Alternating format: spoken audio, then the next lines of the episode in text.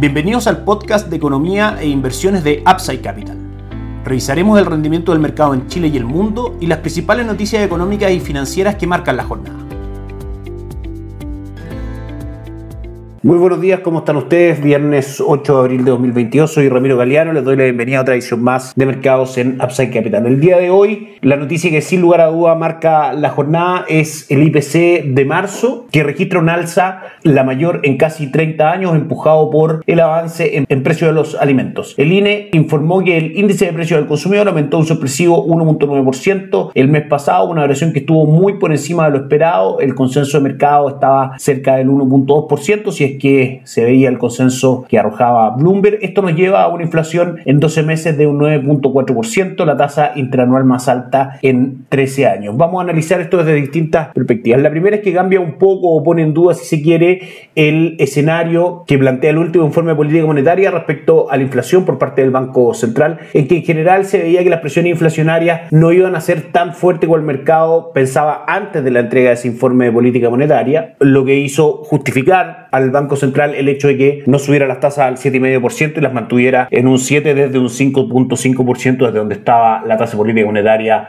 desde la reunión pasada. Entonces esto puede venir a cambiar un poco y hay que ver cómo reaccionan las tasas en general de la renta fija durante los próximos días, lo que ocurra con el dólar, etcétera, pero esto puede cambiar un poco el escenario planteado por el informe de política monetaria o también puede ser un caso excepcional durante el mes de marzo porque finalmente hay una presión inflacionaria más fuerte respecto a el conflicto armado entre Rusia y Ucrania. Entonces puede que esta alza de inflación que estamos teniendo más fuerte sea realmente momentánea y luego eso vuelva el encauce de la inflación a lo mencionado por el informe política monetaria. Ese es el primer efecto. Finalmente hay que ver si esto se mantiene sostenidamente y cambia el escenario dicho por el último informe de política monetaria o se mantiene y esto es como decíamos un caso excepcional. Punto número dos, por supuesto que también esto va a golpear al tipo de cambio que el día de hoy ha estado bastante volátil, lo vamos a revisar inmediatamente. Si el movimiento del día de hoy, tuvimos una apertura en 813 máximos en 818 y por ahora se mantiene en 814,70. ¿Qué es lo que hay detrás de esto? Básicamente el dólar lo que debió haber hecho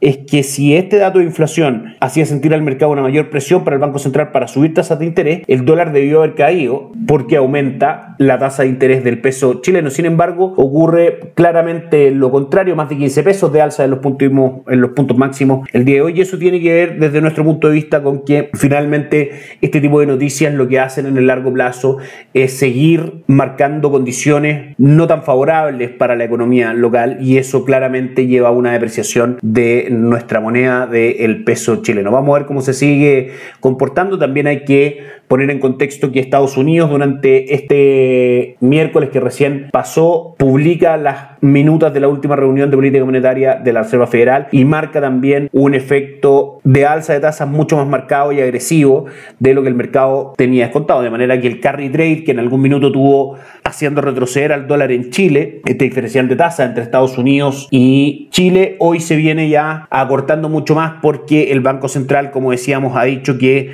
no va a haber alzas de tasas mucho más fuertes como el mercado lo esperaba y Estados Unidos al contrario dice que va a subir las tasas más de lo que espera el mercado, de manera que esa diferencia de tasas de interés se achica y por ende el flujo a buscar pesos chilenos es menor, la demanda por pesos chilenos es menor y el peso tiende a perder valor frente al dólar, es decir, el dólar tiende a subir en Chile. Otro efecto, la UEF superará los 32 mil pesos el próximo mes y continuará por supuesto afectando el costo de los créditos.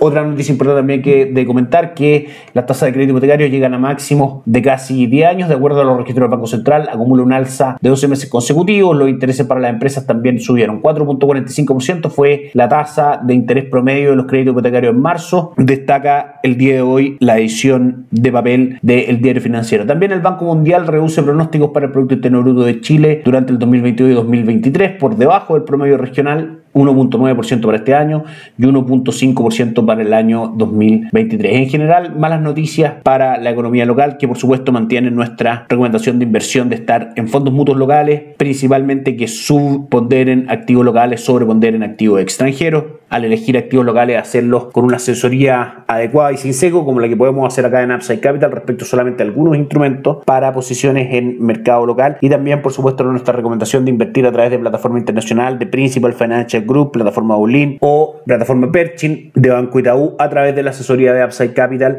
son las recomendaciones que tenemos para nuestros clientes. Pasamos a revisar el mercado el día de ayer. Cae el IPSA un 0.13%, el cobre cae un 0.57%, la apertura del dólar fue en 799 y el cierre fue en 804, tocando máximos de 815, alta volatilidad ayer en el dólar peso. Ya sabemos que hoy día cotiza en 815,75, está en este minuto en nuestras pantallas, lo cual sumado a las bolsas en Estados Unidos que rentaron positivos 0.25, 0.43 y 0.06, da un excelente retorno respecto a nuestra estrategia de inversión que por supuesto incluye también posiciones en dólares y el aumento del dólar en los últimos días nos juega bastante a favor al minuto de evaluar los resultados de las estrategias de inversión que hemos ido recomendando a nuestros clientes, por supuesto, variadas según el perfil, el horizonte de inversión, etcétera. Pero finalmente lo que nos queda es que el día martes el dólar estaba en 775 cotizando y ya en menos de una semana salta prácticamente a 820, aunque todavía no toca esos máximos, está cerca de 816,